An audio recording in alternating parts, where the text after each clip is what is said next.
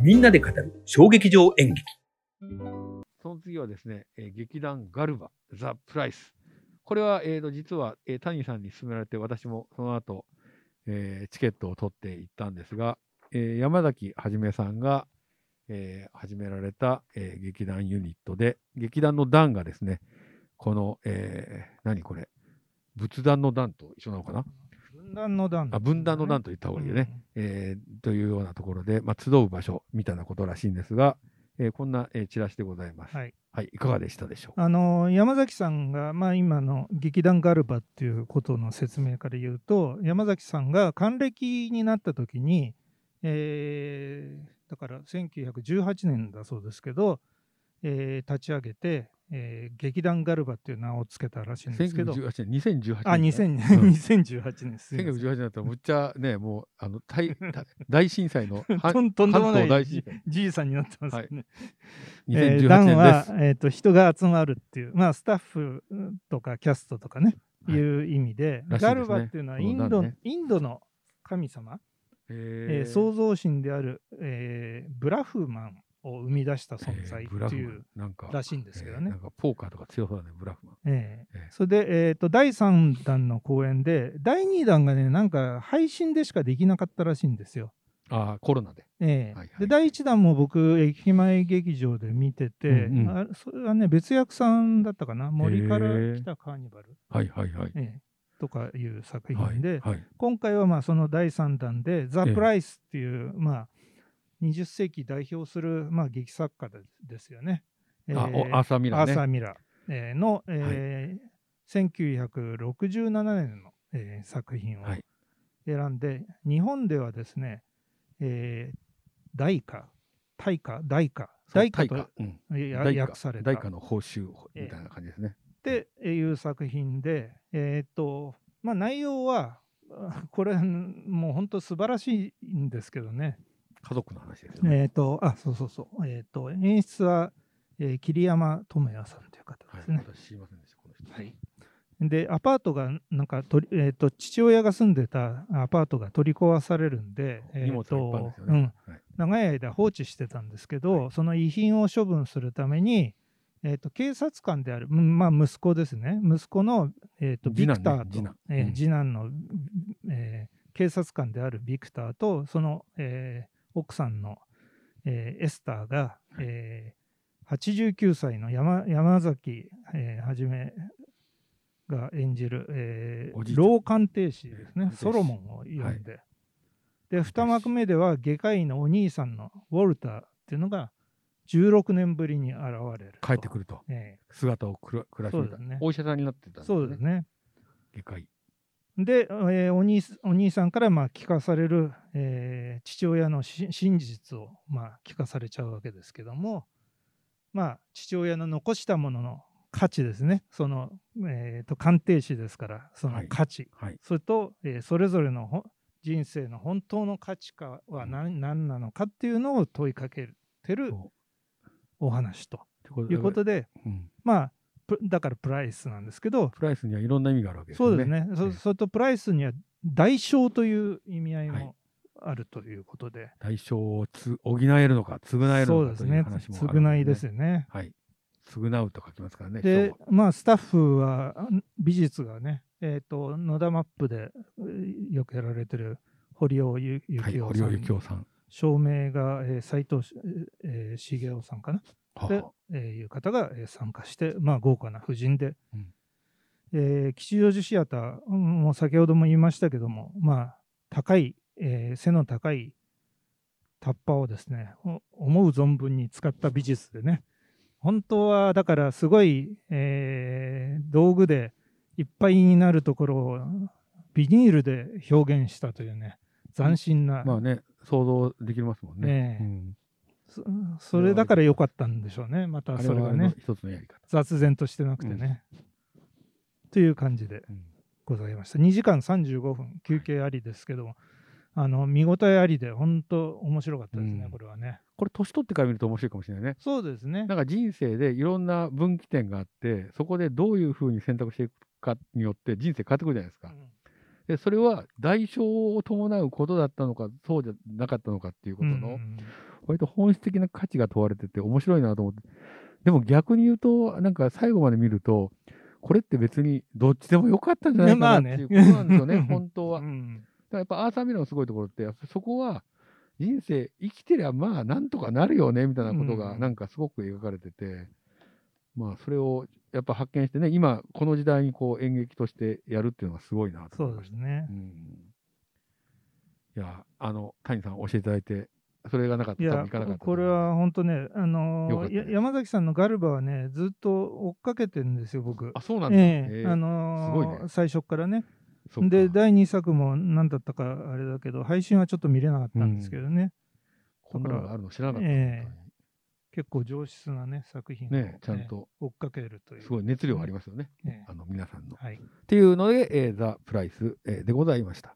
で、えっ、と、えー次がですね、ちょっと待ってくださいね。えっ、と、今、えーパソコンがスリープしてしまって黒くなってしまったので、ちょっと今立ち上げますね。はい。えーその間ちょっと、えーえっと、えーお待ちくださいということで、えー次は何だかというと、はい。お待たせしました。はい。えーか劇団カモメンタル S ストーリーズザ・高円寺一と。これ岩崎さんかな？あ、そうですえー。カモメンタル岩崎う大さんですね。えーのえっ、と、あ、その前にね、はい一本、えー飛ばしちゃってるんあですねスペース。ノットブランク、ハワー。これはね、あのー本当は2つあって、えっとウェアっていうのとハワワっていうのを2作アゴラでやってたんですけど、ウェアは山下さんと 全然覚えてないと思いますけど、えー新宿眼科画廊で見てるんですよあ。で、わけわかんなかったんですけども。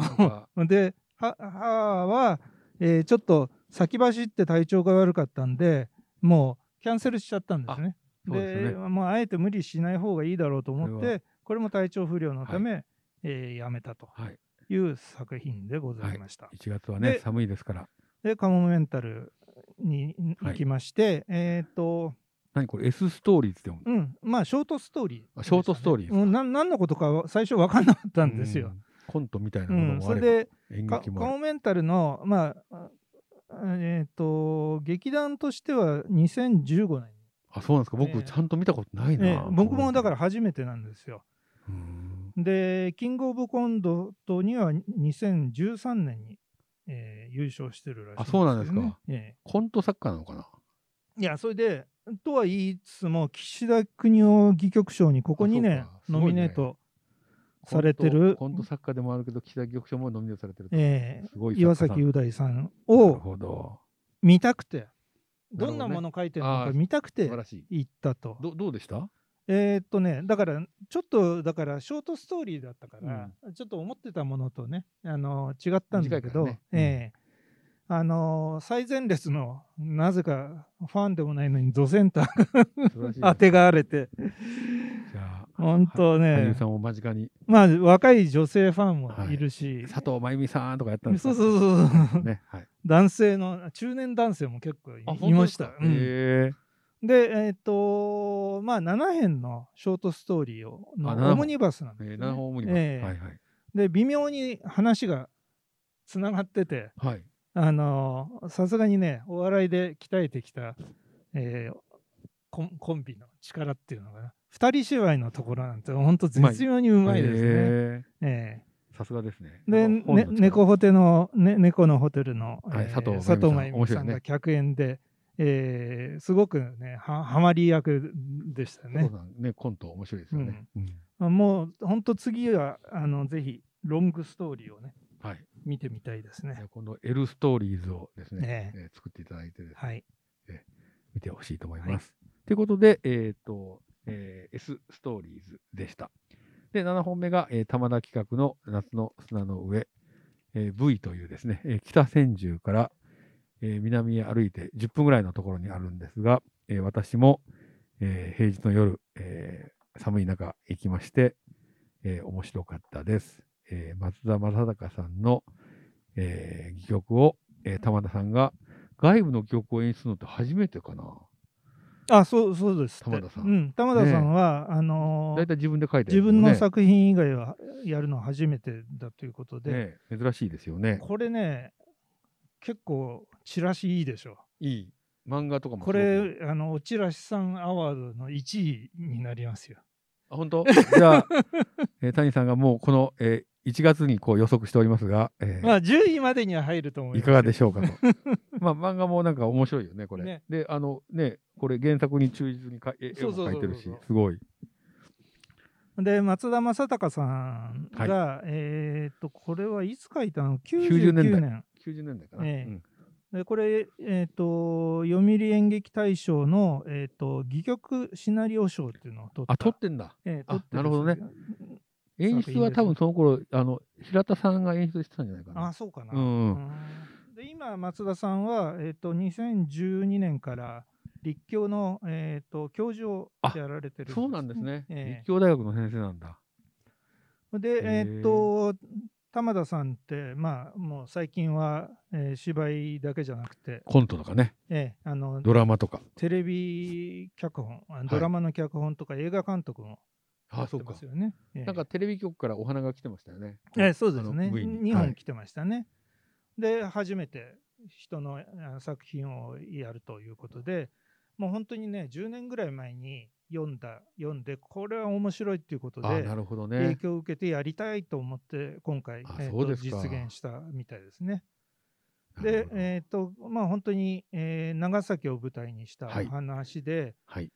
えっ、と、坂の上なのかな？あれはね。そうですね。長崎の坂の上で水がね、そこまで上がってこないから、で、坂の上とはいうものの、まあ、数年前には、えっと4歳で男の子、自分の4歳の子供をですね、水路にさらわれて亡くしてるんですよね。その家の夫婦のね。そのお真逆のですね、えー渇水状態の夏の、えー風景ですよね。そう。だから長崎の家。暑い、暑い夏をめい、めい、めいごさんですよね。めいごさんと暮らすっていうそうですね。感じでね。あの、えっ、と、妹の、えっ、と、娘だよね。そうですね。だから、そこの住んでる奥田洋平の。はいうんだから青年団メンバーの奥田さんと,、えー、と坂倉夏子さんうん。とかね、えー出てましたし、えー、持町さんとか、えはい。ーや山科さんとか、結構あの、はい。レギュラーメンバーがね、はい玉田さんのレギュラーメンバー頭田企画のね。はいえーあと岡部弘樹さんっていうのは岡部隆さんのご子息ですね。ですね。はい。